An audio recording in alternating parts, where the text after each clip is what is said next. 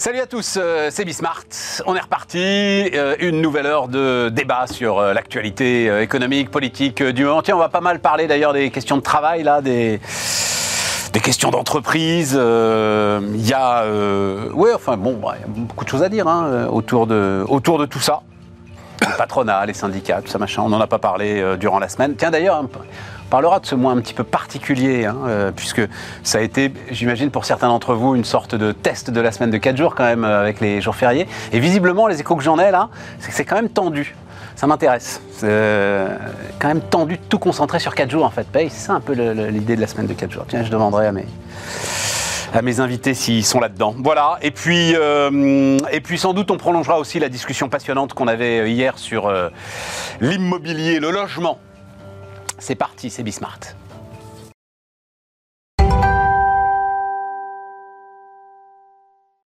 Autour de la table, Nicolas Doucerin, salut euh, Nicolas, euh, président, fondateur, Valumen, Aziz Seni, salut euh, Aziz, quartier d'affaires, Stéphane Van Nuffel, salut Stéphane. Salut Stéphane. netinvestissement.fr.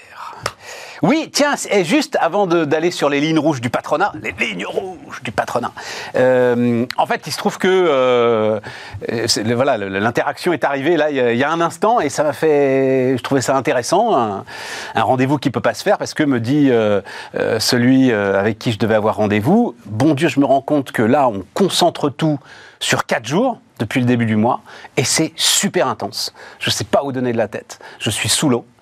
Euh, et donc, on a, le, test en temps réel de la semaine de 4 jours qui semble confirmer, mais moi, ce que je dis depuis le début, enfin, je le dis, c'est pas moi qui le dis, c'est euh, des DRH avec lesquels j'ai discuté qui le disent, que c'est pas une petite affaire, la semaine de 4 jours, et que si on décide de- d'avancer là-dedans, il va falloir y aller euh, avec d'infinies précautions.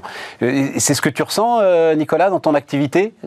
Il y a quelque chose. Il faut qu'on bosse autant sur 4 jours, et c'est pas simple. Non. Alors moi, je ressens deux choses dans mon activité. D'abord, euh, de tout concentrer sur quatre jours. euh, pas plus tard qu'il y a 20 minutes, je discutais avec ma directrice générale déléguée qui est complètement sous l'eau et qui va me retrouver tout à l'heure parce que là, elle n'arrive pas à tenir toutes les échéances. Et voilà. Et, et elle me disait qu'elle avait encore terminé à 22h30 hier parce qu'il fallait bien rattraper et compenser, que c'était très compliqué.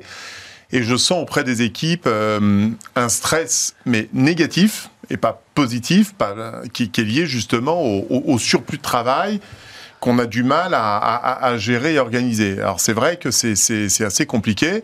Bon, puis au passage, moi dans mon métier, nous on facture au nombre de jours facturés. Donc euh, c'est vrai que la semaine de 4 jours, c'est pas très favorable. Bon, mais tu vas passer au forfait horaire, c'est pas bon, très grave ça. Oui, c'est un détail. Exactement, c'est un détail. Mais c'est intéressant quand même. Oui, oui, c'est vrai. On a l'impression d'un truc parce qu'en fait, tout ce qu'on disait, c'est euh, OK, mais avec les 35 heures, tu concentres 35 heures sur euh, 4 jours, 9 fois 4, 36, OK. Non, en fait, et c'est ça que me disait mon interlocuteur, c'est les interactions personnelles, en fait, qui doivent être concentrées sur 4 jours.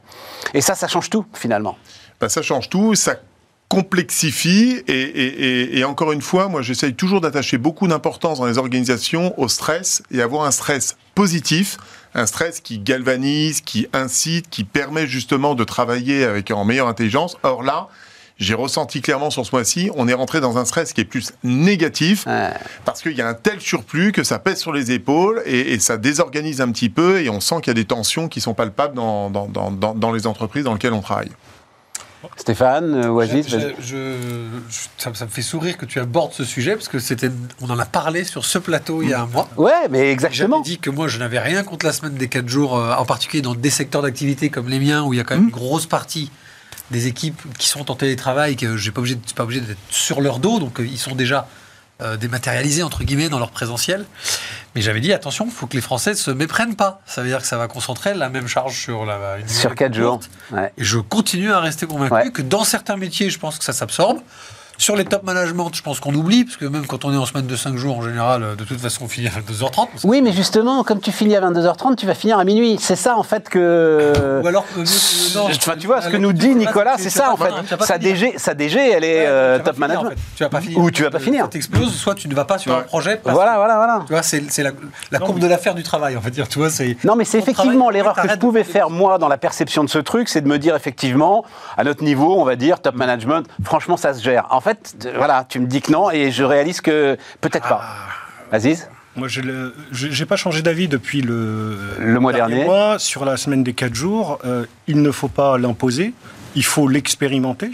Il y a des entreprises qui l'ont déjà mis en place, ça fonctionne, donc ça fonctionnerait peut-être. Oula, très peu, très peu, hein, Aziz. Euh, très peu. Non, franchement, j'ai regardé ça très, très, très peu. LBC, euh, non, mais à Lyon, ça, ça, fonctionne bien. Hein.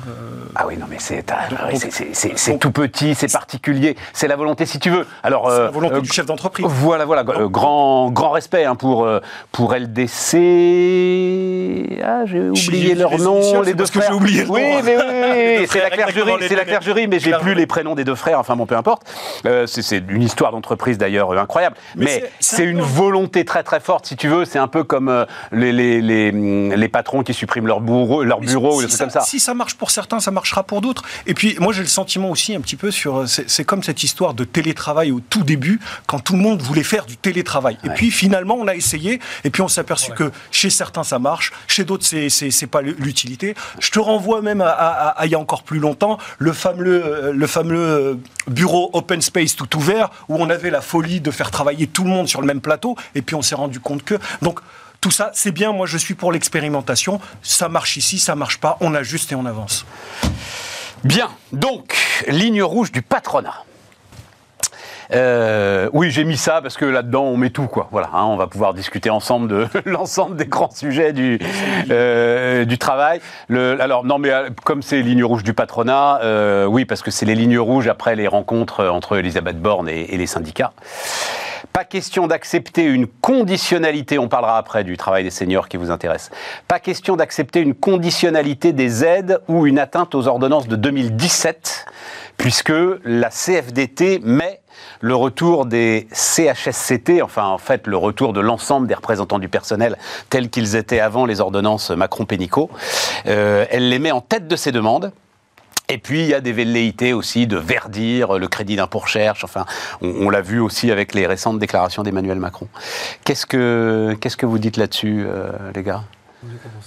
Vas-y. Euh, vas-y, vas-y, Stéphane. Écoute, alors d'abord, je fais exprès, d'abord c'est pour caricaturer, puis pour sourire, c'est bien, parce qu'il y a des lignes rouges du patronat, donc comment on s'intéresse à des sujets qui touchent au patronat, comme l'élection du MEDEF, et qu'apparemment ça n'intéresse personne, vraisemblablement. Non, ça n'intéresse personne. C'est pour ça que c'est intéressant que tu fasses, mais c'était juste pour faire une blague. Euh, moi, j'ai. Tu sais, je vais. Non, mais on, peut, on peut en parler. Moi, ça m'intéresse que ça n'intéresse personne. Euh, bah, voilà, à la limite, ce qui est intéressant, c'est que, ça, n'intéresse personne. Parce qu'en fait. Et, alors, est-ce donc, on reste deux secondes sur l'aparté. Si tu veux, si tu veux, parce que j'ai une théorie là-dessus. Donc, vas-y, vas-y. a sûrement fait du très bon boulot sur plein de trucs. Moi, j'ai eu des très bons échos sur plein de sujets. Moi, je suis pas très impliqué. Euh, j'ai jamais très, été très impliqué dans le MEDEF. C'était pas du tout ma cam syndicale. Ça ressemble trop à un syndicat à la papa, comme ceux que je n'aime pas. Euh, et, mais de l'autre côté, des gens sont appliqués et ont vu des choses bien, des, des choses pas bien, des, gens, très bien.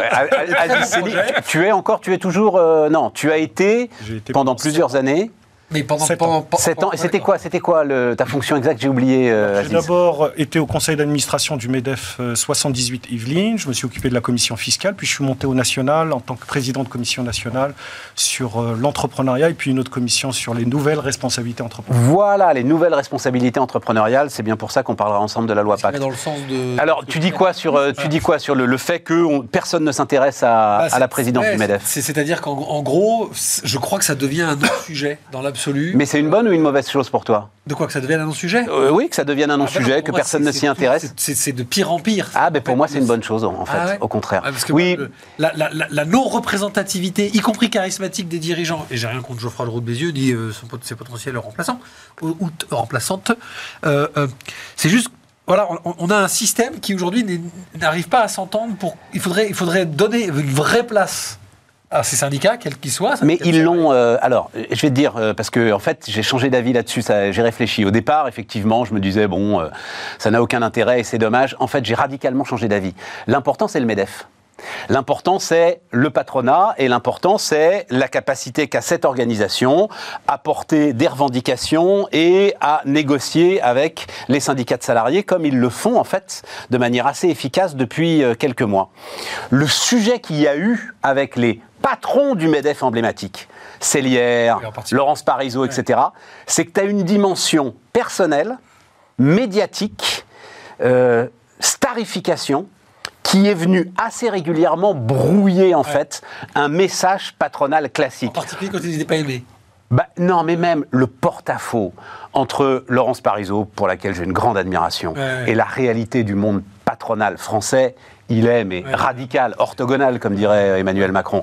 Ernest Bah, Antoine Sélière avant lui, pire. mais lui c'était Ah. avec la société. Oui, oui, c'est pas possible, quoi, tu vois. Enfin, euh, le 20e siècle. euh, oui, euh, pardon, euh, truc de boomer, mais enfin, les guignols euh, l'avaient fusillé pour le restant de ses jours, euh, le baron Sélière. Voilà, voilà ce que je pense. Et donc, finalement, d'avoir un homme ou une femme, mon sentiment, c'est que ce serait sans doute encore mieux si c'était Dominique Carlac. Je pense qu'ils sont parfaitement interchangeables, mais bon, peu importe. Mais d'avoir un homme ou une femme qui sont des techniciens, des bons chefs d'entreprise euh, qui gèrent leur boîte et qui vont aller négocier calmement avec des syndicats responsables, finalement, c'est ce qui. Dans ce sens-là, Voilà. tu as raison. Dans ce sens-là, tu as raison. Surtout pour revenir sur tes lignes rouges, qu'on est quand même sur des sujets qui parfois sont des sujets extrêmement techniques. C'était juste là-dessus justement. que Ouais, ouais, ouais, ouais. Euh, j'ai commencé à m'intéresser en fait à toutes, à toutes ces problématiques et ce que, ce que ce gouvernement va devoir affronter. Parce que on parlait des syndicats et, et le MEDEF est un agrégat de différents métiers. Donc il y a de la politique en interne aussi. Être le patron d'un syndicat, c'est compliqué. Être le patron d'un gouvernement tel que celui qu'on a aujourd'hui, avec une majorité inexistante à, à l'Assemblée, on va se le dire, c'est très compliqué à ce moment-là parce qu'on a une, une première ministre qui a donc forcément plutôt des appétences de mémoire de gauche Ouais. avec un ministre des Finances qui a plutôt des appétences de droite. Et donc là, forcément, sur les sujets que tu as, listés, que je ne connais pas au détail, tu, vas, tu as des frottements et c'est extrêmement difficile à ce moment-là, pour le patronat en particulier, qui normalement devrait plutôt défendre un certain nombre de choses, mais pour les syndicats en face aussi, de se positionner par rapport à ce qui est faisable, pas faisable, acceptable ou pas acceptable. Et je pense que la sensation des Français, je finirai là-dessus, pardon, la sensation des Français qu'ils n'ont pas été entendus, que les syndicats n'ont pas été reçus, que les syndicats n'ont pas été entendus, c'est parce qu'en fait ça traite de plein de sujets où on revient en arrière sur des trucs, on en rajoute, on remet des couches. C'est jamais clair et ça change tous les 3-5 ans. Je sais pas si je suis clair dans, dans mon propos, mais tu vois, j'ai un peu cette sensation-là. Ouais, mais enfin, bah, je vais laisser Aziz euh, s'exprimer. Euh, comment est-ce que tu, est-ce que tu es d'accord? CHSCT, pour le dire euh, rapidement, hein, euh, ça a été, enfin, les ordonnances Macron-Pénicaud, c'est une division par trois de l'ensemble des représentants de, enfin, des heures de délégation, puisque c'est comme ça que ça s'appelle, des heures de délégation dans les entreprises. C'est tout simplement de la productivité en plus, quoi. hein. Ah bon? Ah bah oui, oui, oui. T'as, t'as pas, t'as- enfin peut-être. Ah oui, mais t'as pas dirigé une boîte avec un CHSCT, toi Non. Ah bah mon Bah oui, mais le tissu. Bienvenue au le club. tissu- mais oui, Ah le bah, tissu des entreprises. Moi, j'ai fait ça, moi. Bah Il oui, bah une nouvelle bah oui. structure. Moi, moi, j'ai fait ça, moi, si tu veux. Hein, euh. Ah bah moi j'aurais même pas imaginé. Ah, mais en matière de perte de temps, tu sais que. Ah bah, je sais bien, je sais bien. Mais après, La que- queue à la poste, peut-être, Ouais, peut, euh, ouais, ouais, ouais. tu vois, peut être comparable, mais il y a assez Ah, peu de choses. Vas-y, euh, Aziz. Bon, mais c'est- c'est- C'est c'est valable pour ça et c'est valable pour tout le reste. À chaque fois, on vient alourdir de nouvelles pesanteurs administratives, juridiques, l'activité, comme si dans cette période, on n'avait pas besoin, comme tu viens de le dire, de dégager du temps pour pouvoir être plus productif. On dit qu'on veut faire la semaine des quatre jours et en même temps, on veut encore réduire les activités. Il ne s'agit pas de nier des droits, il ne s'agit pas de dire il ne faut pas de représentants ou il ne faut pas d'instance pour regarder ce qui se passe, pour proposer, pour être copartenaire de la, de la croissance de l'entreprise.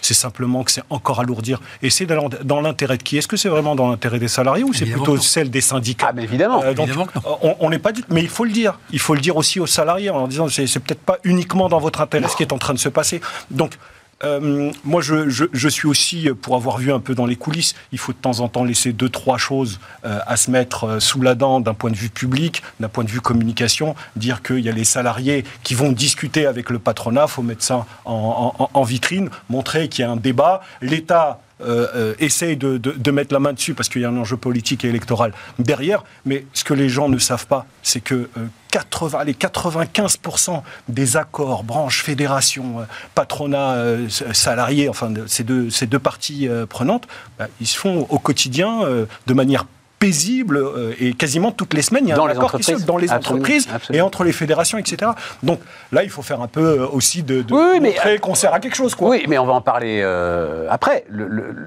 alors, ça s'appelle l'interprofessionnel, hein, euh, l'interpro, comme disent les, les spécialistes. Euh, L'accord sur euh, le partage de la valeur, euh, il a été négocié, syndicat, patronat, tranquillement, euh, pendant six bruit. mois. Tu as un résultat euh, qu'on a beaucoup détaillé, dont on va reparler. Donc, et ça marche quand même. Ouais, mais en créant quand même des effets de seuil quand même. Ah bon, bref. Ah, bah, ça, tu- ouais, mais toujours, tu auras un effet de seuil. euh. Non, t'es pas obligé. Oh, bah, si. Ah bon? Bah, t'es obligé d'avoir un effet de seuil. Tu peux pas. Enfin, attends. Nicolas, comment est-ce que tu, tu regardes ces, ces histoires-là? Bah, c'est toujours ce que vous évoquiez au niveau des syndicats. Le problème, c'est que le, le décalage qu'il peut y avoir de la perception des, des, des citoyens, des salariés que nous sommes, c'est qu'aujourd'hui, on a des syndicats qui représentent plus qu'eux-mêmes. Puisque, comme tu le sais, dans les élections aujourd'hui, ça représente moins de 5% des salariés. Bon, donc on a, on a un décalage qui est quand même relativement important. Avec, euh, c'est le même problème un peu que les partis politiques d'ailleurs. C'est assez marrant. T'as, t'as de moins en moins de gens qui te votent. Et donc derrière, tu te retrouves avec des décalages lorsque, notamment médiatiquement, tu vas mettre euh, tel sujet sur la table qui va être focalisé par les médias. Et là, tu te dis, les autres, ils découvrent. Alors que dans nos TPE et nos PME, globalement, ça fonctionne plutôt très bien. hein, objectivement. Ah oui, oui, oui, oui. oui ça oui, fonctionne oui, très bien. sûr, bon, bien voilà. C'est vrai que dès qu'on rajoute les couches, moi je suis assez partagé. Bon, les effets de seuil, on les connaît tous, hein, on les contourne. T'es obligé d'en avoir des effets de seuil. Oui, bah pour. Enfin, Bah, ça tu peux pas. Enfin, euh, alors là, pour le coup, euh, euh, je suis, je, je me fais même pas l'avocat du diable, mais enfin, tu sais que tu as des seuils dans les entreprises. Alors, euh, reste à les définir. Peut-être le seuil de 50 n'est pas forcément pertinent, et euh, l'ensemble de ceux qui Si ont regardé ça de très près, c'est un seuil de 60 serait plus intelligent. Si ma mémoire est bonne, le seuil européen, il est à 250. Non, non, mais tu as différents seuils. seuil. Tu as différents Oui. seuils. Mais tu as un seuil, tous les chefs d'entreprise. Je ne sais pas si euh, dans ton expérience tu vois ça, mais je crois que tu vois ça, on en avait déjà parlé. Le seuil de 60 est un seuil intéressant et on dit, les experts du management te disent, à 60 salariés, par exemple, tu es obligé d'embaucher un DRH. À 60 salariés, tu peux pas être et le patron et le DRH, par exemple. Enfin voilà. Et Donc ces seuils, ils existent. Et qu'il y ait en face des éléments réglementaires qui viennent euh, euh, sanctifier, marquer ces seuils, me semble pas. C'est ce que je te dis, toutes ces règles sont, sont- enfin, je sais pas qui t'a donné ça, mais bien avant. Dans le monde dans lequel on vit aujourd'hui, tu, à- à 25 salariés, tu dois avoir un DRH. Oh, je sais pas. Bon, non, rentrons surtout pas dans ce débat, mais je suis pas sûr là. On- Covid, on- on, on- on en parlera si vous voulez. on, en a, on en a 25 ici à Bismart, euh, on n'a pas besoin d'un DRH, hein, franchement. euh. Mais t'as qui? En fait, t'as qui? T'as des journalistes, t'as des techniciens euh, Et de- de- de- du média. C'est des gens très bien. Justement, c'est justement, c'est des, gens qui sont, qui sont impliqués dans leur entreprise. C'est des gens que t'as pas besoin de. Ce que, ce que de veut dire. Stéphane, c'est que tu galères en, en- en termes de ressources humaines, tu galères pas de la même manière eh, en transport et BTP que dans le milieu journalistique. T'es un artisan du bâtiment, Ouais. t'as 15 salariés ou 20 salariés. Ouais. Si t'as pas quelqu'un qui, à la RH, gère le- le- le- les conflits, enfin, je- Ah bon, c'est vrai Ben, D'accord. alors, Bon, pardon, Nicolas, Je je- connais je pas le bâtiment. Non, mais, sur les euh, effets de seuil, parce qu'en fait, les effets de seuil, ils sont découpés, les montants, on s'en fout. Ils sont découpés à la française et ça tombe sur tout le monde. Bah, Le ça monde s'appelle un effet de seuil, ouais. Si Non, mais, tu oui, mais tu peux faire un, un effet de seuil, ça dépend si, tu- si tu es au Syntec numérique ou si tu es à la convention collective du bâtiment ou de l'industrie automobile. Ah, d'accord. Les, les boîtes sont pas du tout les la même taille. Alors là, je me tourne vers Nicolas. Tu, Des seuils par secteur, tu voudrais. bah, évidemment, mais c'est comme le partage du profit. Alors à partir de 11, tu peux avoir droit à la participation, à mais en dessous, non, sauf si tu fais machin, donc tu fais un PE, puis ensuite tu es obligé de le faire au-dessus de 50. Enfin, ça veut dire quoi? C'est-à-dire que le mec, il, est- il- il a deux employés, ça marche hyper bien, il voudrait leur faire, participer, leur, leur faire bénéficier. Ah bah il peut. Il peut, Il lui. peut. Dans l'autre sens, non, en revanche. Tu vois, et donc c'est ça qui gêne, c'est que le mec se dit, enfin, Comment ça, dans l'autre sens bah, c'est-à-dire que tu, tu, tu, tu t'es obligé à un moment donné. Tu peux pas faire. Oui, à un moment, tu es obligé. Oui, Bah, bah, c'est l'accord qu'ont passé ensemble les syndicats et le patronat. Non, les syndicats qui représentent 5% des, syn- des, des salariés et les syndicats patronaux qui représentent 5% des patrons. Oui, mais alors là, mon pote, excuse-moi, ils ont qu'à se lever et aller voter. Hein. C'est pas très compliqué, tu peux même voter par Internet, t'as même pas besoin de te lever. Ah, ça, je suis d'accord. Mais, Hein, mais- euh, mais- mais c'est ce que je te disais, c'est pour ça que moi je n'ai pas d'appétence, par exemple, pour le syndicat qui représente le patron des patrons. Moi, il n'a jamais représenté le patron des patrons. Ça, c'est ça, c'est une question de fond. Mais oui, il- Ça, il- c'est une vraie question de c'est fond des ré- sur- Non, mais on, on parle. Ça part dans tous les sens. Non, non, non, Stéphane, parce qu'en fait, ça va avec. la- la- c'est c'est le mécanisme à la française, et je le comprends qu'il faut. Mais des pourquoi effets de à la seuil. française Parce- Partout, Ah. t'as des effets de seuil. Ouais, mais ils sont pas comme ça. Nous, on a mis 40 effets de seuil. Tu- t'as un- t'as- On en a plus que les autres. Je, je On, te on a un bon du travail. J'appelle même plus ça un droit du travail. C'est c'est une vraie question et ça, ça pose la question de la réforme de ces, de ces organisations patronales et salariales. C'est est-ce- comment elles peuvent devenir plus représentatifs. Alors, tu as deux façons de voir les choses. Soit tu la vois côté offre en disant est-ce que la CGT, le MEDEF, la CPME, etc., ont des propositions intéressantes et attirent de nouveaux adhérents, ou tu peux la voir aussi, et c'est une problématique française pour le coup, de l'engagement. C'est valable pour les ONG, c'est valable pour les partis politiques, c'est valable pour les syndicats. Cette baisse de l'engagement, les gens n'ont plus envie de s'engager. Ou quand ils s'engagent, ils s'engagent de manière différente et donc ça appelle à une adaptation de l'offre. Et ce que dit Stéphane, je suis d'accord avec lui pour l'avoir vu sur le terrain, c'est que les gens te disent bah, je vais adhérer à une organisation, quelle qu'elle soit, hein, mais ça me rapporte quoi? Ça me rapporte quoi? Concrètement, hein, c'est ça. hein. Tu te retrouves face à un chef d'entreprise, PME généralement, euh, le mec doit, payer 500, 1000 balles de cotisation. Qu'est-ce que ça me rapporte? Alors, le MEDEF, par exemple, que je connais bien, tu as toute euh, l'infrastructure pour pouvoir faire euh, du chiffrage, pour te donner toute la data que- dont tu as besoin. Ah oui, et, puis, et etc. puis le support légal. Et puis le support légal, fondamental en. France. D'accord. Ah, bah, mais, évidemment. Mais, quand, tu es un responsable de PME avec 50 ou 100, est-ce que c'est vraiment ça dont tu as besoin? Ah oui. Euh, Non.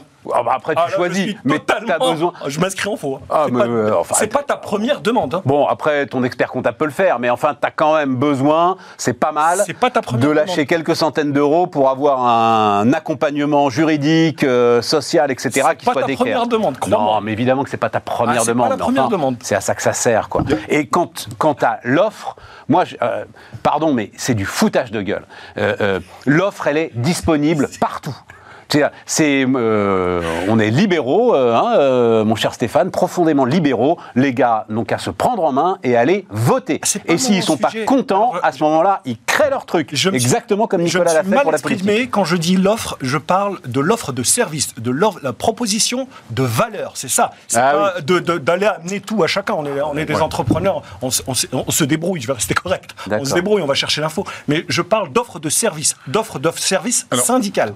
Ouais, en, en- moi, en synthèse sur deux points. Euh, D'abord, je, vais revenir, on, on l'avait déjà abordé une fois. euh, si on veut réformer un tout petit peu le système, il faut mettre en place le chèque syndical qui permettrait déjà à chaque salarié d'attribuer le montant au syndicat de son choix. Ça permettrait de diversifier la concurrence au niveau des syndicats et d'arrêter de financer par le haut et de faire financer directement par les salariés pour qu'ils se sentent plus engagés et que ce soit chaque salarié qui décide de donner l'argent concrètement au syndicat qu'il veut. Et ça permettrait de créer plein de nouveaux syndicats. Je referme juste la parenthèse là-dessus. de vote obligatoire. Non, mais tant qu'on réformera pas ça, on aura toujours le Ouais. même problème et, et on pourra rediscuter de ça pendant 15 ans.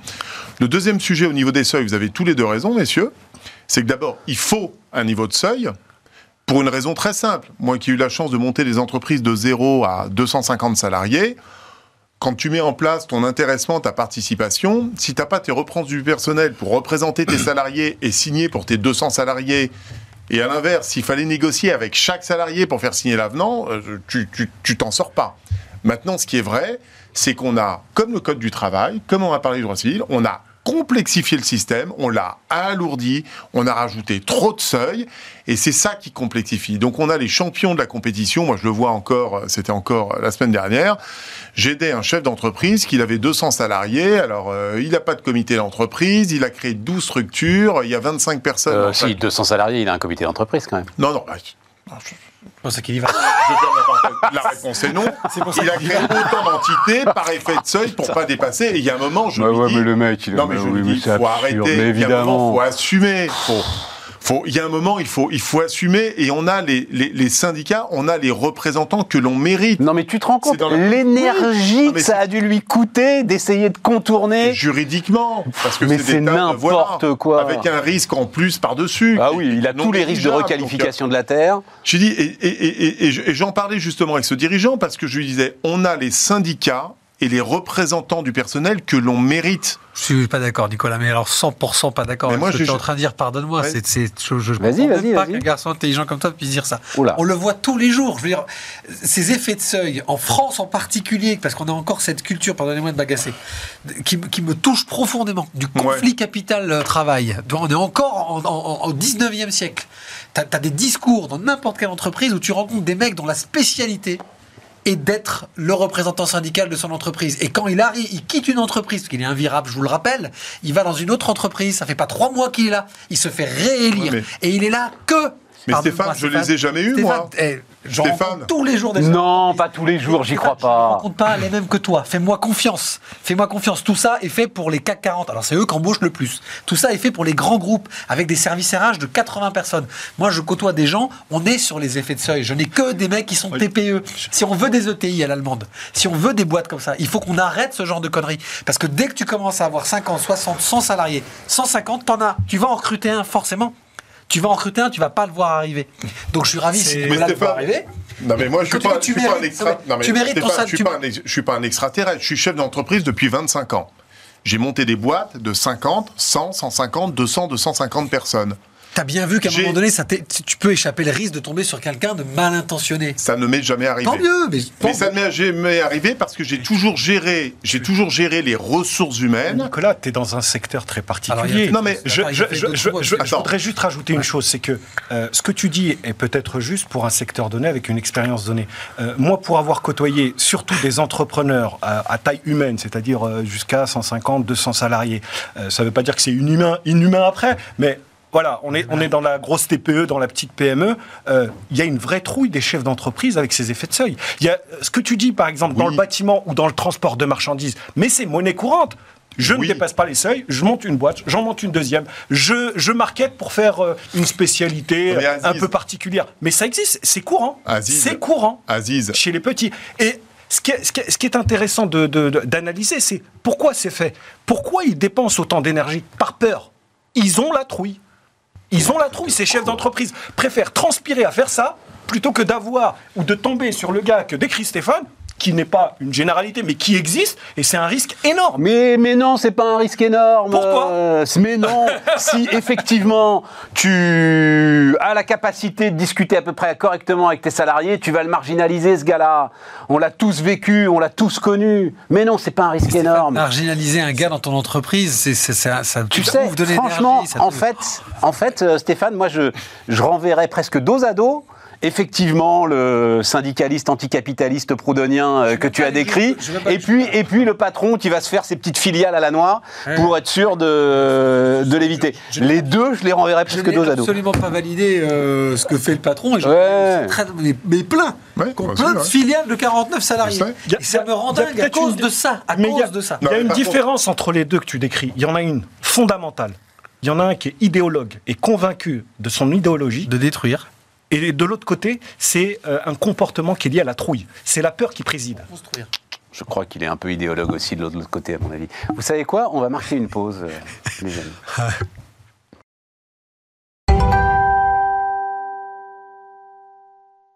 On repart, euh, les amis. euh, on en reparlera ensemble hein, euh, de l'ensemble de ce débat passionnant. Euh, Aziz, à chaque fois, je te le dis, d'ailleurs, à chaque fois, ça m'ennuie un peu de parler d'immigration quand tu arrives, voilà. Mais en même temps, tu es aussi celui qui réfléchit au plus. Oui, j'ai mis Passion triste. Alors, c'était un, c'est un, un très beau titre.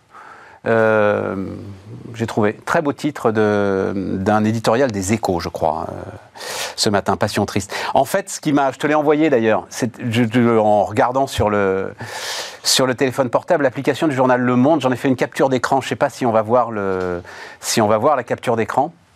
Alors c'est un peu petit, mais euh, donc en fait le prisme du truc. Donc là on est au moment, ça doit être lundi ou mardi, quand LR a euh, déposé son, enfin rendu public euh, ses projets de loi. Et en fait le seul sujet finalement sur lequel euh, les journalistes s'accrochent, c'est le gouvernement cherche à euh, s'extirper du piège tendu par les républicains. Et à l'intérieur, je ne sais pas si on, le voit là, euh, à l'intérieur, euh, tu as un commentaire sur ça va être la grande foire au n'importe quoi si on laisse ce texte arriver devant l'Assemblée nationale. Vu les enjeux que tu nous décris, Aziz, avec passion, notamment sur le travail, notamment sur euh, euh, l'ensemble de ceux qui aujourd'hui pourraient venir renforcer la machine de production euh, du site France. J'ai trouvé que c'était pas à la hauteur des enjeux, quoi. Voilà, et, et que c'est jamais à la hauteur des enjeux, en fait, le débat. Ce, ce sujet-là, il est toujours euh, évidemment euh, touchy et euh, ça dépend évidemment le prisme par lequel tu regardes.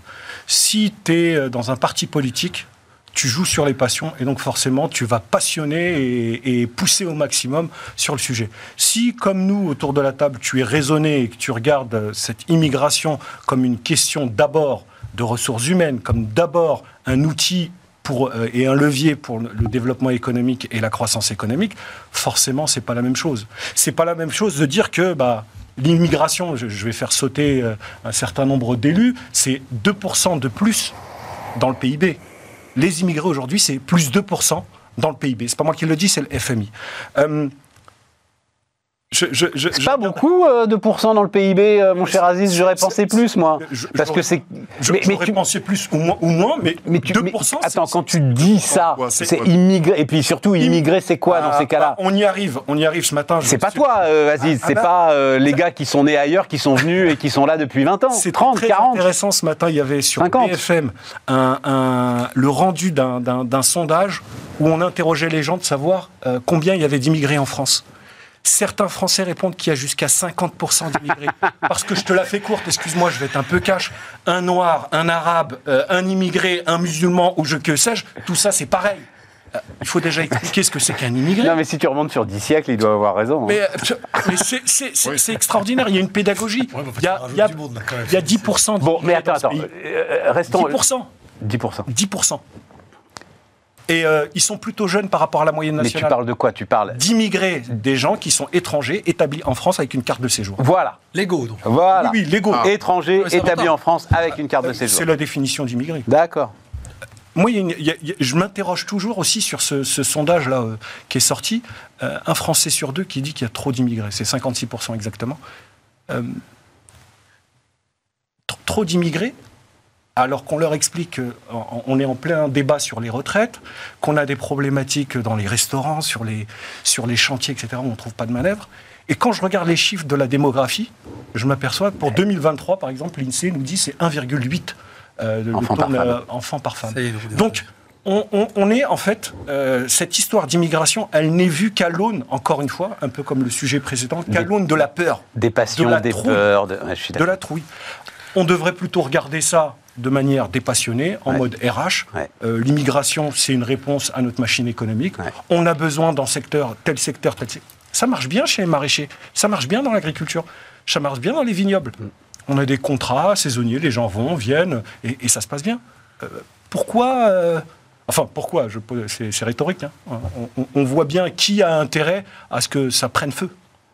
Euh, la petite Oui, oui. flamme, c'était Non, aussi non, le- mais. le, logo d'un parti. Voilà, c'est dit. C'est dit. Ouais, est bien dit. Ouais, même si je pense qu'Aziz, il faut, il faut pas remettre toute la responsabilité euh, au- au- auprès du RN non plus, si tu veux. Parce que derrière les enjeux politiques, il y, a des- il y a- il y a ce qui est vécu aussi au quotidien. Et après, tu as, des- t'as- t'as des sujets quand même d'intégration au niveau du pays. Et, aujourd'hui, euh, aujourd'hui, on a toute une partie de nos immigrés qui s'intègrent, qui respectent les lois françaises et pour lesquelles ça se déroule très bien et qu'on intègre parfaitement. Mais il y en a une autre partie où ça semble parfois un peu plus délicat et un peu plus difficile. Et cette perception qui est vécue par les, les Français de manière lambda, aujourd'hui, c'est le ressenti qu'on que l'on Oui, a. mais on ne parle que de ça, tu comprends euh, Oui, c'est vrai, C'est ça le vrai. sujet. Et, et le, le discours euh, calme, simple, euh, d'essayer de regarder euh, mais l'impact économique RH, comme vient de le dire Aziz, tu l'entends jamais. C'est pour ça que je voulais qu'on le dise juste là. Voilà. Je sais pas, on va pas rentrer dans un Ah, mais débat là qui de toute là- façon nous dépasse, Non, mais, là, là où Aziz a raison de rappeler un peu des choses un peu claires, il manque d'ailleurs un, un vocable, si je peux me permettre, parce que je, je pense que les républicains jouent avec les mots aussi, parce qu'en fait, le vrai sujet, c'est l'immigration illégale, qui à la fois n'est absolument pas dans l'intérêt même de la personne qui vient dans notre pays. malheureusement, Stéphane, je, de- je Non, mais- crois, je crois que ça va au-delà dans la logique de ces gens-là. Mais c'est pour ça que c'est important de rappeler qu'en fait, le vrai, il pourrait y avoir un vrai sujet euh, de, de risque, même sanitaire, etc., même pour les gens qui viennent. Parce qu'ils n'ont pas de papier, ils n'ont rien. Donc en fait, Bien même sûr. pour eux, c'est-à-dire d'un point de vue humaniste, c'est ça qu'on devrait éventuellement encadrer, juguler. Alors est-ce qu'il faut euh, donner des, des- des cartes de séjour à tout le monde? J'en sais rien, c'est pas mon sujet. Mais tu vois, à la limite, c'est le vrai, vrai sujet, il, il pourrait être dans un, dé- dans un déséquilibre réel. Mais- Et t'as- bien. t'as- t'as- T'as mis le doigt sur quelque chose aussi, c'est que l'immigration, c'est un sujet euh, qu'il faut regarder de manière rationnelle. Et après, c'est une fois qu'on a euh, dit on fait venir des immigrés, dans tel... c'est des conditions d'intégration. Euh, intégration économique, évidemment, intégration sociale, euh, le logement. L'identité Je peux t'en parler pendant 4 heures. Euh, euh, L'identité. La langue, la culture. C'est euh, l'identité. Toute cette transmission pour qu'il y ait une, la greffe. La greffe, parce que c'est une Le greffe. creuset. Ouais, le creuset. Le euh, creuset. puisse se faire au, au- au mieux. On n'a plus été capable de cette... Bien. Allez. Dynamique entrepreneuriale. Oula. Très intéressante étude euh, du fonds de capital risque Axel sur, tiens, après les immigrés de deuxième génération, voilà les startups de deuxième génération. On va pas y passer une heure, mais les chiffres m'intéressent vachement. Donc, euh, euh, alors la, plus célèbre mère de toutes les startups, on va dire, ça reste PayPal quand même. hein. PayPal qui a donné, j'avais raté YouTube moi. Je savais pour LinkedIn et Tesla, mais c'est aussi des gars de PayPal qui ont créé YouTube. C'est pas mal quand même. hein. Ça fait, voilà, ça se pose là. Et donc là, on va le voir avec Doctolib, mais euh, les 25 plus grosses startups en France sont à l'origine de 142 nouvelles entreprises. Euh, donc des anciens de Criteo, euh, en ont monté 31, des anciens de Blablacar en ont monté 24, et donc là c'est l'image que, nous apportaient les échos, donc euh, avec ce, cabinet américain d'ailleurs qui s'appelle Axel. Les, les anciens de Doctolib en ont fondé 12, dont aucune n'est dans la santé. C'est ça aussi qui est intéressant, c'est-à-dire que euh, ces, ces, ces licornes, euh, aujourd'hui, elles apportent du savoir-faire, en fait, de création d'entreprise à ceux qui derrière iront essaimer. Et elles apportent aussi, et ça, je pense que Stéphane, tu vas avoir deux, trois trucs à nous dire là-dessus, elles apportent aussi du capital à travers un certain nombre de dispositifs, nés d'ailleurs de la sortie de la crise des pigeons, euh, et notamment les BSPCE, qui permettent à euh, ceux qui accompagnent l'aventure d'une euh, société euh, très très bien valorisée de sortir avec un petit peu de capital. Et qu'est-ce qu'ils font de ce capital, mesdames, messieurs? Non. Ils ne vont pas acheter un yacht. ils vont Avec, l'investir. ils vont l'investir dans une autre entreprise. alors, voilà, c'est parfois même des, des- des vertueux. dizaines. Hein. C'est pas, pas Ouais, absolument. l'entreprise, c'est. Voilà, Non, mais ce qui est sympa. j'aime cette histoire. Alors, Stéphane, je te reconnais bien là. Et je m'inscris forcément dans le fait qu'on aime ça, parce qu'en fait, c'est l'entreprise. Non, mais attends, attends, parce que quand je comprends Non, ça, parce que c'est oui, ça bah, moi j'avais compris que, compris que derrière il y allait. Ce serait intéressant que tu nous poses la question. Alors, nous, on n'est pas Doctolib, tu vois, on n'est pas Blablacar, on n'est pas. Voilà, bon. Mais moi, ça fait 22 ans. Ma première entreprise, c'était il y a 22 ans. Je, suis à- je pourrais te faire le calcul, mais je pense que je suis à l'origine de toute petite entreprise, mais de une bonne, ouais, une bonne vingtaine, voire une bonne trentaine d'anciens collaborateurs, dans mon secteur évidemment, ou dans le secteur de, de la, du digital, qui au bout de 3, 4, 5 ans chez nous, euh, BSPCE ou associés ou euh, fantôme cher ou pas, à un moment donné ont pris leur envol et j'ai toujours eu, et Carl aussi, hein, mon associé, une énorme fierté. C'est géant quand t'as un bon T'as collaborateur. 30 gars qui ont bossé avec toi qui ont monté des boîtes derrière. Ah, C'est beaucoup, 20 quand même. Entre 20 et 25. Entre 20 et 25. Entre 20 et 25. Alors ça reste 22. très proche de nos secteurs. Tu vois. Ouais. Enfin, un ou deux qui a monté une boîte d'IT, le reste, ils ont tous monté un cabinet de Gespat, une agence immobilière. Ah bah oui, oui, oui. Ah, ça ouais, finit, tu vois, ouais. c'est des petites boîtes à un million de chiffre d'affaires, un million ouais. cinq de chiffre d'affaires.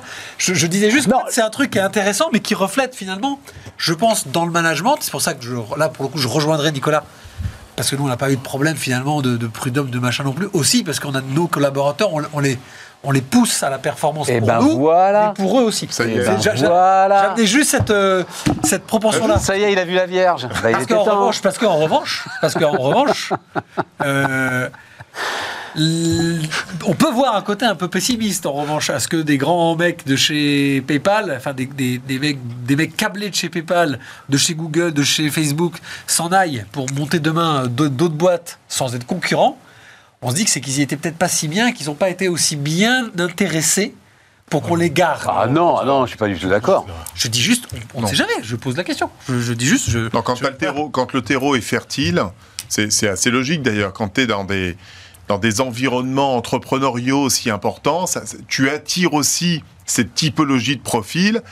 Et, et ça me semble complètement naturel et parfaitement vertueux. Je trouve ça génial que plein de nouvelles pousses naissent, entreprennent, investissent, co-investissent. Et J'irais voilà, même plus loin, je pense qu'en interne, ça doit susciter des envies de se dire. Ouais, bah, bien sûr. Ah, c'est ça, monter une boîte Mais t'as même des Ah, mais j'imaginais des qui bah, aident, En fait, je peux devenir le faire. entrepreneur et Et donc, je j'y vais. Attendez, pas ensemble, pas ensemble. Ouais, tout à fait. Le salarié qui, au, dé- au départ, le collaborateur qui est recruté sur un poste et qui, euh, dans son équipe, voit l'entreprise évoluer, etc., se dit Ah, mais c'est ça une boîte, c'est ça une organisation? Bah, je peux le faire. Et euh, l'idée qu'il n'avait pas au départ de se dire euh, j'en suis capable et je peux le faire, et ben d'un coup, euh, par la pratique, il le fait et il va le faire. Et c'est probablement comme ça que on se retrouve avec un, gars de chez PayPal qui va monter YouTube. Mais tu as deux phénomènes, Aziz, en fait, dans la création d'entreprise. Ça, je l'ai remarqué aussi, c'est flagrant. C'est tu as les environnements qui sont générateurs, qui attirent, tel que je viens de l'évoquer là, des, talents, parce que c'est- assez, j'allais dire, c'est assez naturel. Le deuxième phénomène qui permet de créer aussi des entreprises à succès, c'est les crises. C'est quand quelqu'un se retrouve finalement au pied du mur parce que les circonstances ont fait qu'une boîte a fermé pour une raison X, Y ou Z, t'as jamais osé te lancer, là tu te retrouves au pied du mur, t'as pas le choix, et là, boum, tu prends le projet, et il y a comme ça des vocations euh, qui naissent. Et ça, c'est toujours le côté intéressant, t'as la crise d'un côté, et t'as les écosystèmes extrêmement favorables qui sont générateurs, Mais et, c'est- génial. C'est quoi un entrepreneur? Un entrepreneur, c'est un gars qui repère un problème et qui y répond, qui propose une solution et Oui, des mais- gens Oui, qui sont prêts à payer bien pour sûr. ça. Donc la crise, évidemment, euh, c'est parce que souvent on a des- la question de euh, oui, mais en temps de crise, est-ce que c'est le bon moment de créer une boîte? Euh, Je ne sais pas si vous l'avez dans votre entourage. t'as Blablacar, hein. Bah évidemment. Blablacar, c'est quoi? C'est 2008, hein, 2009, hein, Blablacar Ça doit être ça, oui. Oui, c'est en Non, non, non, mais je repensais plus à Critéo qui a vécu une très importante crise interne. C'est-à-dire, hein, Critéo, si vous avez tous suivi ça, appuyé sur les cookies, euh, donc euh, retargeting publicitaire, comme on dit, euh, appuyé sur les cookies. À partir du moment où les cookies ont commencé à disparaître, euh, ça a été très, très challenging pour Critéo, qui est en train de totalement se réinventer dans le retail média, qui est un sujet là aussi euh, passionnant, technique mais passionnant. Et c'est peut-être là, alors ça, j'en sais rien, mais c'est peut-être là qu'effectivement, tu crées aussi des moments pour euh, des, des cadres de l'entreprise de se dire tiens, j'ai une idée là euh, et on va, Je vous on va essayer de la réaliser. parce qu'elle m'est Vas-y, vas-y, je t'en prie. Lundi midi, il y, a un- il y avait un, un- un type qui travaillait dans, dans- dans la gestion de patrimoine et euh, qui avait plutôt l'image dans le groupe où- dans lequel il travaillait, un 1000 salariés, d'être un peu celui qui arrivait avec des idées innovantes. Et là, il a une nouvelle idée pour, bon, je vous passe le truc, digitaliser un peu la vente immobilière dans l'ancien. Il est allé voir ses patrons, dont il était euh, associé à 1% de la boîte comme tous les autres directeurs associés, tu vois, en leur disant j'apporte ce, ce projet. Et les mecs lui ont dit bah, c'est super, c'est gentil pour l'effort euh, groupe. Ouais. Bon, bah, qu'est-ce qu'il a fait? Il a, pris son projet. Il a pris son projet, il est parti. Voilà. Bah, C'était juste l'image que je voulais vous donner, parce que je dis pas que c'est mal, hein, je disais pas que c'était négatif. C'est- aussi sain que les mecs soient dit, tiens, qu'est-ce qui dit que les mecs sont pas allés voir euh, Musk avec l'histoire de YouTube et comme il les a envoyés valser, bon bah ils ont monté leur truc puis ils sont allés se vendre à Google. Ils ont bien fait au final au demeurant. tu vois. Arnaud Montebourg, pareil. Ouais, alors là bon. La présidentielle n'a pas marché, crise, Tac, sort de la politique, Voilà. boum, il devient entrepreneur, il investit. Et il Ouais. fait du miel. Ah ouais. Je Il sais fait du miel. ça. Ouais, je, je, je m'interroge, je me- je m'interroge toujours sur la réalité Ah. de ces entreprises, de, ces résultats. De... Non, non, non, il y a des boîtes, hein, mais euh, quel résultat, quel, enfin, tu vois, je crois que C'est. Non, mais c'est, euh, tu sais, c'est l'histoire de Zoom. Hein. Le créateur de Zoom, il est chez Cisco. C'est ça Et il vient leur dire, mais votre énorme truc là, on pourrait Ouais, faire un truc vrai. beaucoup plus léger, machin. Et là, c'est plus en mode Kodak, c'est plus, mais t'y penses pas, euh, on vend des dispositifs à 100 000 dollars, tu vas nous rendre la même chose gratuit euh, dehors. Bon, Ouais. voilà, il l'a Salut. fait. hein. Ça a été Il l'a fait. Qu'est-ce que tu voulais nous dire sur l'immobilier, euh, mon cher Stéphane Ah. Crise immobilière, hein, je, je reprends juste les éléments. Donc, passionnante euh, émission d'une heure euh, là-dessus qu'on a faite hier, donc euh, allez voir ça en podcast Ouais, et en replay si ouais. ça vous intéresse. On est sur une crise qui dépasse évidemment le simple effet cyclique de l'activité. La Caisse des dépôts obligée de se porter au secours de promoteurs en grande difficulté. Les réservations d'appartements neufs qui avaient déjà chuté de près de 25% sur un an en 2022 sont à nouveau en recul. Et si on compare, Jacques Chanu, l'ancien patron de la Fédération française du bâtiment, avec les crises de 2008 et de 2020, la crise actuelle est plus brutale et plus violente. Euh, et c'est que le début. Et j'en avais parlé ici il y a déjà plusieurs mois. J'avais dit ça sent pas bon du tout. D'abord parce que les maisons, les maisons individuelles. Donc là, c'est pas à cause du Pinel, c'est pas à cause de l'immobilier neuf défiscalisant. Les maisons individuelles ont déjà depuis plus d'un an commencé à être contractées dans les budgets, dans les capacités d'emprunt. Dès- que la capacité d'emprunt des Français a commencé à se, se serrer, Du fait de la hausse la des taux maison hein. individuelle, et quand je dis la maison individuelle, c'est le 80 mètres carrés, hein, c'est pas le 200 mètres carrés, c'est contracté. Et alors là, ça sent très mauvais en général, parce que là, on n'est plus du tout sur des effets de mode d'incitation qu'on a coupé derrière, c'est monsieur, madame, tout le monde qui, à un moment donné, ont commencé à freiner. Et ça, en général, ça sent pas bon. Alors maintenant, on va pas revenir sur tous ces, ces éléments-là. On sait que là, il y a une mauvaise nouvelle, c'est qu'il y a moins 25 par rapport à l'année dernière, mais il y avait déjà moins 22 l'année dernière sur l'année d'avant. Donc ça commence à faire beaucoup. Moi, je dirige dans les sociétés que je dirige pour le groupe Prémonial aujourd'hui une marketplace de distribution d'immobilier pour les CGP. Je peux te dire que les chutes, les chutes c'est c'est violent. Les promoteurs, ils en prennent plein les dents. Alors, on va pas les plaindre, on est d'accord. Mais en même temps, c'est parfaitement légitime vu le niveau des taux d'intérêt. Alors oui et non. c'est un, il- enfin, c'est pas un moment pour acheter. Si t'es un, Alors- si t'es rationnel, si t'es un agent économique rationnel, tu comprends Bon, tout à fait que t'achètes Stéphane, pas. je vais, si tu me permets, je vais citer euh, Lionel Benamou, qui est un des associés de la centrale des SCPI, qui est Ouais. un concurrent Ouais. à moi. Je vais le citer quand même parce qu'il a fait un super, euh, euh, une super publication sur LinkedIn. Je lui enverrai, je couperai ce que je vais dire. C'est super bien ce qu'il a fait, parce que c'est notre combat tous les jours. Alors vas-y, vas-y. depuis 2002, et j'en ai connu des crises depuis 2002, c'est d'expliquer à les gens qu'en fait, il n'y a jamais de bon moment pour faire un enfant, comme il n'y a jamais de bon moment pour aller faire une, une balade, comme il y a... Mais si, il n'y a jamais de bon moment pour faire un investissement. Stéphane. Alors attends, je, suis, je, je, je fais tous les jours. Ah bah oui, ça, je, ça, je m'en doute que tu fais Investir dans tous des SCPI ou investir dans l'immobilier aujourd'hui, c'est quasiment le seul actif qui va se revaloriser selon l'inflation, aujourd'hui. Sauf les, O- les OAT de l'État qui ont eu la bonne idée de se valoriser sur les inflations. Ça, c'est autre chose. Donc en fait, c'est la classe d'actifs financières qui aujourd'hui est la seule qui peut être, avec une inertie, hein, on est d'accord, résiliente si l'inflation s'installe à 4, 5, plusieurs mois. C'est hyper important pour les Français. Parce que le livret A à 3, c'est formidable, mais on est à 6 d'inflation, donc tu perds de l'argent. Donc, première chose, c'est important. Ouais, mais Français. nous fais pas trop l'article commercial quand même. Non, non, je vais très vite, je vais très vite. Les taux. Quand les gens ils me disent ouais, mais j'emprunte à 4, bah ouais, bah je leur sors des dossiers avec le même client en 2011, 4,60. Et qu'est-ce qu'on a fait en 2016 1,20. Donc tu le renégocieras ton taux. En fait, voilà. Et bien, typiquement, Stéphane, typiquement, il n'y a pas de bon moment. Je peux te garantir si on fait la seule chose qu'il faut avoir en tête. Parce que là, on est rentré dans les dix années pires de l'histoire de, de l'immo- de- de l'immobilier en France. Les Français sont tous pris pour des marchands de biens. Ils ont tous voulu faire des coups immobiliers parce que l'immobilier montait, les taux descendaient, t'étais dans le, le paradis sur Terre. Mais vraiment, tu vois, tu sautais sur le, truc à partir de Célier. Là, on revient à des choses qui sont très complexes d'un point de vue plus réglementaire, sur l'ancien comme sur le neuf, et c'est là où ça peut compliquer, pour le libéral que je suis.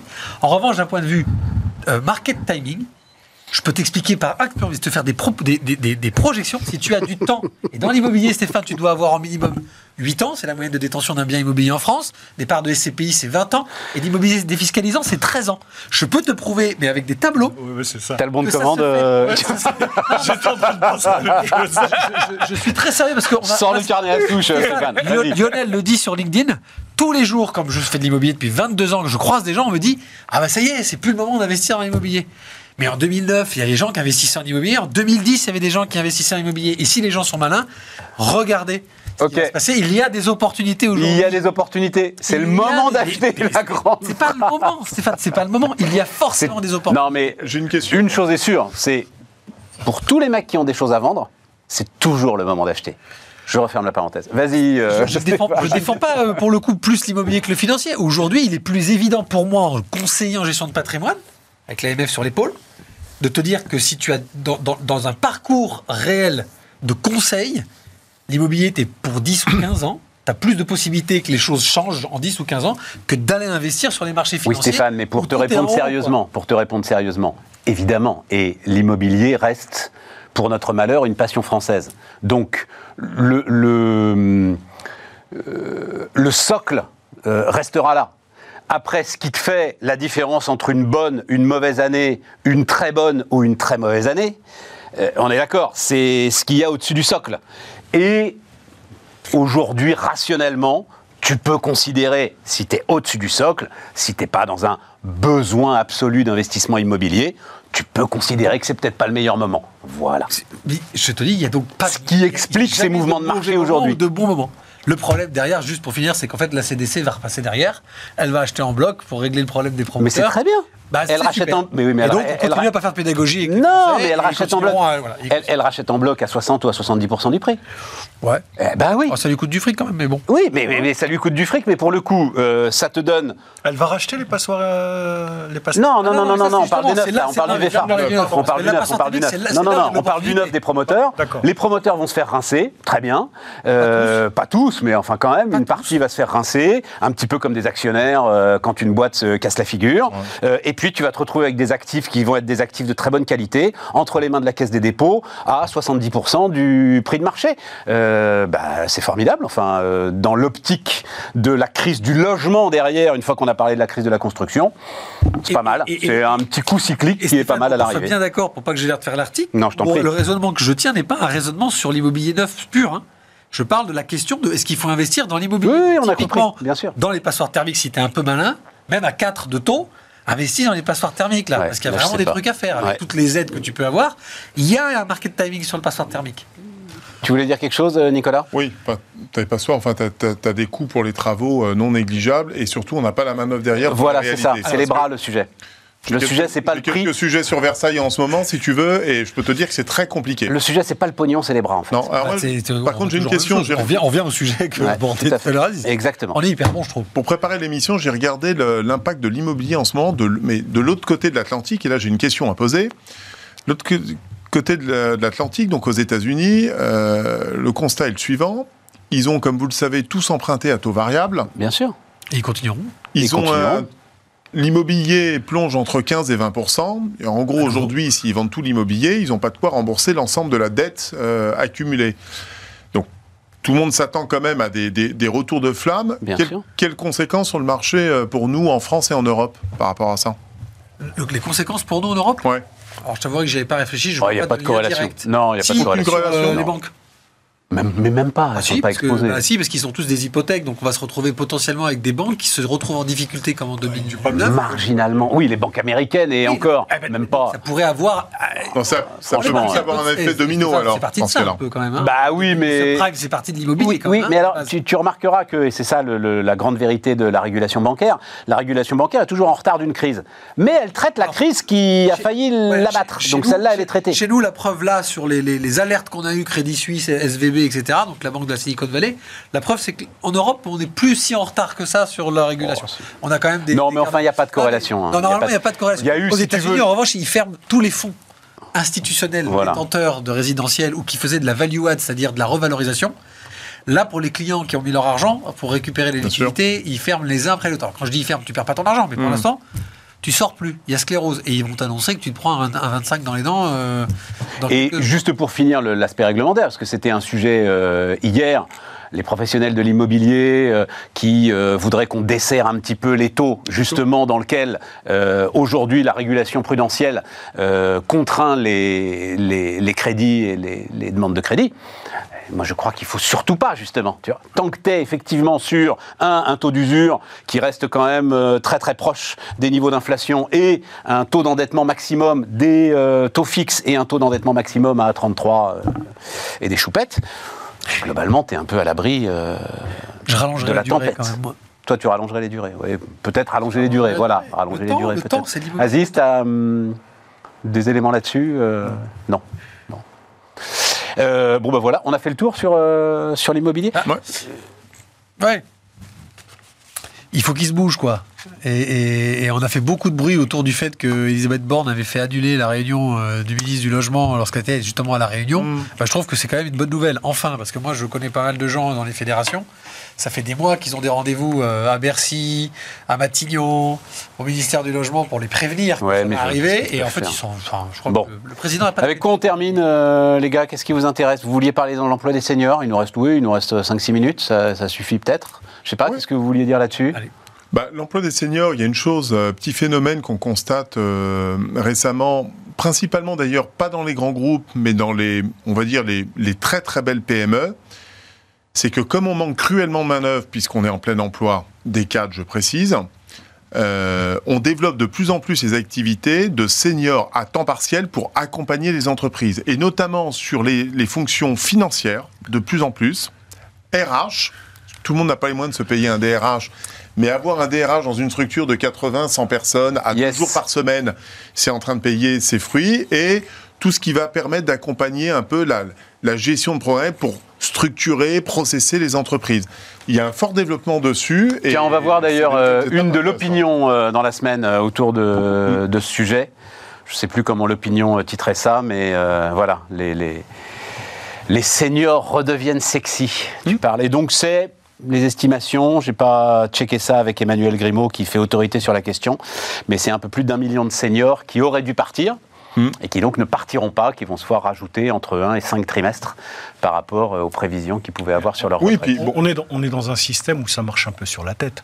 On a d'un côté des, des- des grands groupes euh, et des grandes entreprises qui, euh, on, on- on se parle toujours franchement ici, qui globalement vous, vous expliquent en off que les seniors à partir d'un certain âge, euh, bon, euh, jeunisme poussant, déconnexion poussant, etc.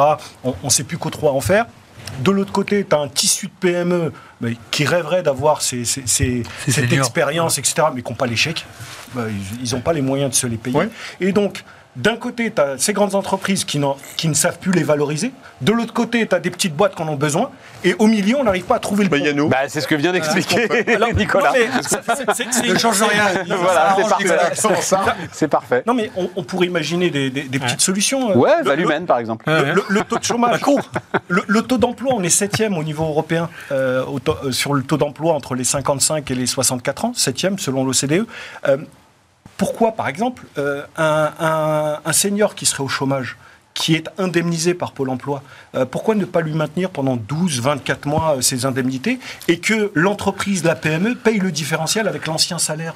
Ça permettra à la PME de payer quelque chose et d'avoir un senior au service des PME. Enfin, il y, a- des tas de choses à imaginer. Moi, ça me met, moi qui suis avec quartier d'affaires qu'avec des PME, mais ça me met foudrage de voir des seniors avec des telles compétences et puis de l'autre côté des, des- des mecs avec euh, 20, 25, 50 salariés à galérer pour la croissance puisqu'ils n'ont pas les moyens de se payer compétences. Alors, c'est en train de s'inverser.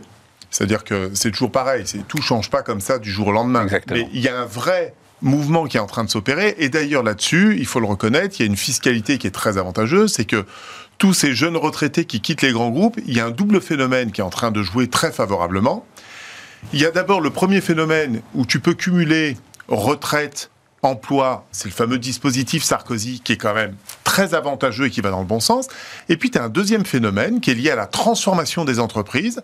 Moi, je suis très content de voir plein de chefs d'entreprise, enfin, pardon, plein de cadres de grands groupes dire aujourd'hui, les grands groupes m'ont beaucoup apporté et je considère que c'est à moi aussi d'apporter dans les PME pour les aider tout simplement à grandir, à se développer et faire bénéficier des moyens de grands groupes que moi j'ai connus et que les entreprises n'ont pas. Mais ce phénomène-là, il n'est pas minime, il est en train de s'accélérer Mais tu as un dispositif qui existe Oui, qui s'appelle le mécénat de compétences fais aujourd'hui. Mais t'en as plein des dispositifs, Mais c'est pas entouré de industriel, Mais, c'est pas mais structuré. Rome ne s'est pas faite en un jour. Ça fait 30 ans que je Non, non, non, non, non, là, je t'assure. Mais ça viendra. Non, non, non, non. Là, je t'assure qu'il y a, j'ai exactement les mêmes échos que. Nicolas. Il y a une vraie prise de conscience et il y a même, pour tout te dire, j'y suis associé, euh, l'idée d'un certain nombre de grands groupes d'essayer de créer une forme de bourse, en fait, Ouais. d'échange de l'ensemble de ces, qui eux-mêmes en ont marre, en fait. peu. Oui, et eux-mêmes en ont marre. Même, même ceux, tu sais, qui sont pas, parce que, euh, j'en sais rien, moi, les grandes banques, par exemple, euh, elles vont pas les foutre dehors. Non, elles vont pas le faire.